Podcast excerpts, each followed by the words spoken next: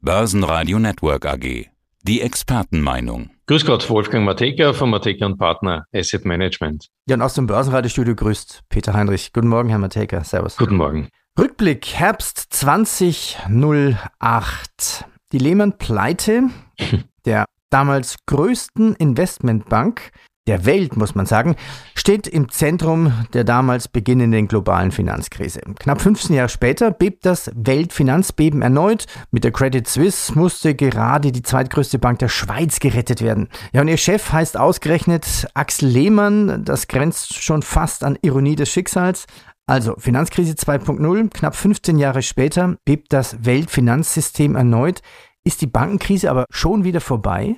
Und ich glaube, die Bankenkrise als solche mit ihren extremen Auswirkungen an den Kapitalmärkten, die können wir schon in gewisser Weise verarbeitet betrachten. Denn die Maßnahmen, die in dieser Situation getroffen wurden, und auch die Nachfolgeeffekte, die mittlerweile auch gebügelt wurden, Stichwort Deutsche Bank, die sind verarbeitet und die sind adressiert. Das Interessante dabei ist, dass die Aufsicht oder die Kontrollorgane, die Begleitenden, diesbezüglich sofort die Unterschiede zur alten Great Financial Crisis über Lehman betont hatten und auch glaubwürdig betonen konnten. Denn die Risikovorsorgen, die die Banken derzeit insbesondere in Europa haben, die sind ganz andere und die stellen auch auf ganz anderen Beinen. Und das, was Amerika verabsäumt hatte und dass der Auslöser dieser Finanzkrise oder der Bankenkrise in Wirklichkeit gewesen ist, war ja in Wirklichkeit nichts anderes auf die einzelnen Situationen der jeweiligen Banken rechtzeitig zumindest regulatorisch zu reagieren. Das haben sie dann zwei Tage später gemacht. Und so gesehen ist auch dort das Potenzial einer Erhöhung einer Bankenkrise deutlich reduziert worden. Wie war denn das Q1 bei den Wiener Börsenwerten und hm. der Knick in der Rallye? Ja, eigentlich ganz gut, bis die Bankensituation auch hier eingeschlagen hat. Die Wiener Börse ist ja durchaus eine sehr stark bankenlastig gewichtete, mit drei Großbanken eigentlich ziemlich prominent im ATX gewichtet. Und so gesehen war auch da die Nervosität, die den Sektor erfasst hat, ausschlaggebend dafür, hier auch Gewinne mitzunehmen, die bis dorthin eigentlich sehr gut gelaufen waren. Und so gesehen war die Performance de facto dann auch Ende März in Richtung des Nullpunkts wieder angelangt. Also die Jahresperformance hat sich da schon ganz zögerlich ins Plus wieder zurückarbeiten müssen. Wie gesagt, die Banken spielen halt in Österreich eine besonders aggressive Rolle im Index. Ja, wie leiden denn die drei Großbanken, wie leiden denn oder wie leidet das Bankengeschäft bei den mhm. Großbanken mhm. im CE-Raum auch wegen des Ukraine-Kriegs? Also ich glaube, diesbezüglich ist das Bankengeschäft von der Ukraine-Krise relativ abgehoben. Es ist mehr den regulatorischen Anforderungen geschuldet, die sich gegen Jahresende im letzten Jahr doch deutlich verschärft hatten. Insbesondere bei der Kreditvergabe bei Immobilienkrediten hat es durchaus erhebliche Konsequenzen der vorherigen sehr laissez-faire-mäßigen Kreditvergabe gegeben. So gesehen ist auch die Reduktion in dem Sektor verständlich auf Regulatorik aufgebaut. Die Ukraine-Krise natürlich hat das eine oder andere Investment in dieser Region gestoppt, auch das kreditfinanzierte Investment. Das hat allerdings nicht so diese große Rolle gespielt, als vielmehr die Distanzierung von den Potenzialen und Geschäften, die in Russland und der Ukraine davor schon gelaufen sind. Thema Inflation, es ist ja ein Dauerthema, seitdem Zinsen nach oben steigen. Mhm. Die Inflation, die, die Hoffnung auf weiter fallende Inflationsraten wurden ja dank eines deutlichen Rückgangs der Energiepreise mhm. in der Woche jetzt erfüllt. Volkswirte hatten mit einem weniger deutlichen Rückgang der Teuerungsrate in der Eurozone gerechnet. Mhm. Dennoch, naja, sollten Anleger wachsam bleiben, da die Kerninflation ja weiter steigt. Also ihre langfristige Entwicklung ja. bleibt, bleibt sicher. Also simples Beispiel. Auch ich selbst habe am Wochenende mal ein bisschen eingekauft. 20 mhm. Eier, eine Biogurke, ein paar Tomaten. Schon war ich 12 Euro los. Unfassbar, ja. Also diese Inflation, die ist really sticky, wie man so schön neudeutsch sagt. Es haben sich natürlich sämtliche im Konsumkreislauf befindliche Unternehmen an dem Thema Inflation gerieben und oder sich auf die Welle draufgesetzt und sie mitgesurft. Ich glaube, da kann man noch so viel moralisch den Zeigefinger erhöhen, macht's das bitte nicht. Aber wenn es rechtlich erforderlich ist und möglich ist, dann haben das bis jetzt alle gemacht. Also von der Versicherung bis zum Eierverkäufer, wie Sie es schon schön sagen. Und die Eier sind diesbezüglich jetzt nicht die, die durch Preiseffekte im Energiesektor massiv betrieben werden. Oder wenn Sie die Diskussion bei Weinhändlern betrachten, also sorry, dass die wieder aufgewaschenen Flaschen sich jetzt um 50 Prozent verteuern. Das ist unlogisch, aber es wird gemacht. Und unter diesem Aspekt müssen wir davon ausgehen, dass es sich hier nur um den Zug in Richtung einer Kaufzurückhaltung handeln kann, der diese Inflation dann auch stärker nach unten bringt. Das heißt, die Keule mit der Konjunktur, die wirkt hier wahrscheinlich als einzige und die kann man auf verschiedene Art und Weisen spielen. Die Notenbanken haben es bis jetzt mit den Zinserhöhungen gemacht und eigentlich in Bereiche vorgedrungen, die jetzt nicht nur den Konsumenten betreffen, sondern vor allem auch die Investitionsneigung der Industrie. Das wird gefährlich, weil diese Industrie brauchen wir nach wie vor. Die andere Seite ist eigentlich die Kreditverknappung und oder dieser Bankenstress, der jetzt auch die Sensibilität gegenüber Krediten erhöht hat, der hier das Konsumverhalten in Richtung eines Erhöhung des Sparverhaltens ablenken könnte, was dann eigentlich dann als zwangsweise Effekt die Zurücknahme von dem einen oder anderen Konsum bedeuten müsste und dass dann dieser Inflationseffekt halt über die dritte Reihe zurückgeführt werden wird. Mhm. Nicht einfach. Eine Zinserhöhung, wie kann es denn weitergehen? Ich meine, die Notenbanken sind ja zwischen Abwürgen der Wirtschaft versus Abwürgen der Bankenstabilität. Ja. Also ich glaube, die letzten Reaktionen im Kapitalmarkt haben gezeigt, dass ihnen die Banken wichtiger sind. Denn das Zahlungssystem und das Bankensystem zu gefährden gegenüber einem mittel- bis kurzfristigen Inflationsziel, das noch dazu auf doch sehr unsicheren Beinen, Sprichwort Energiepreisen, die sehr politisch bedeutet sind, fußt, hat man sehr schnell entschieden, dass die Banken wichtiger sind. Diesbezüglich gilt es natürlich, dieses Sentiment nicht zu übertreiben, denn sonst müsste man ja sofort gleich wieder Zinsen senken, weil so gesehen die Banken ja noch nicht ganz aus ihren Doldrums draußen sind. Aber in Summe gesehen, glaube ich, wird es eine Gemengelage zwischen diesen beiden Faktoren und Instrumenten für die Notenbanken bleiben. Die Hardliner, die mit den Zinserhöhungen jetzt noch hin und her argumentieren, haben ohnehin immer nach dem Beistrich, wenn in ihre Sätze eingefügt. So gesehen wird die Augen eigentlich vorausschauend mehr gesenkt. Und ich denke mal, dass für die Kapitalmärkte diesbezüglich das Drohpotenzial relativ beendet ist aus der Zinsseite. Mhm.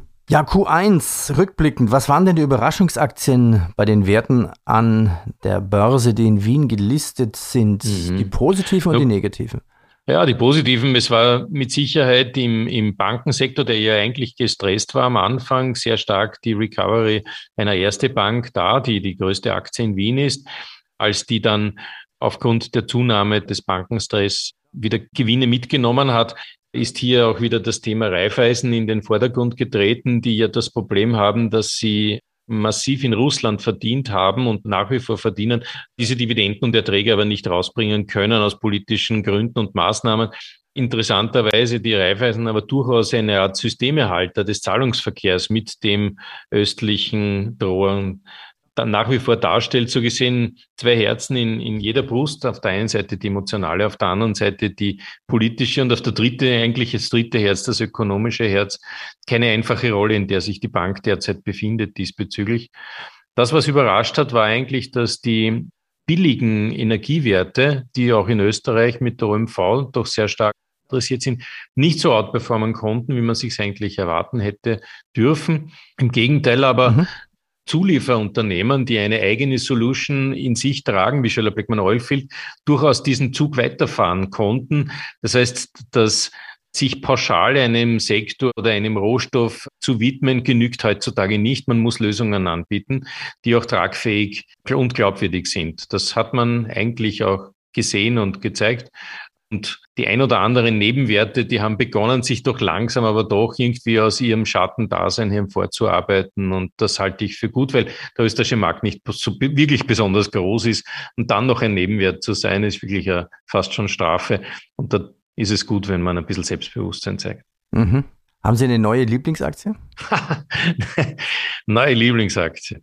Das ist schwierig. Aber mir gefällt zum Beispiel eine Aktie, die kann man nicht so wirklich übergewichten, aber die ist einfach technisch so gut, die frequent ist, ist eine Firma, die sich immer am ESG-Grad an der Rasierklinge entlang gradiert. Warum? Weil sie im Bereich der Defense auch eine Art Stärke in, drin, in sich hat. Das sind, da geht es um Flugzeugkontrolle und die Kontrolle des Luftverkehrs und das macht die Frequentis in einem wirklich ausgezeichneten Entwicklungsstatus, denn sie entwickelt sich immer mehr und mehr weiter. Also wir haben bereits in der Frequentis, was Deutschland betrifft, zum Beispiel den sogenannten Virtual Tower. Das ist ein Backbone für jede Flugsicherung, die auf Homeoffice-Basis, sage ich jetzt einmal despektierlich, die Flugsicherung abdecken kann und das geschützt und das auf eine Art und Weise, die wirklich auch tragfähig ein Backbone darstellt.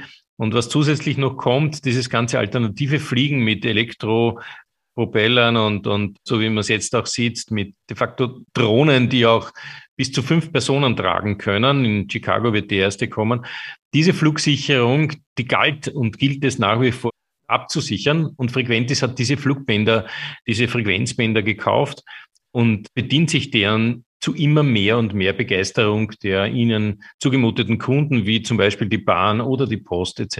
Also mhm. das wird ein, ein, ein sehr breiter Supplier, die Aktie. Und wie geht es dem Wolfgang Fonds, dem Mozart One?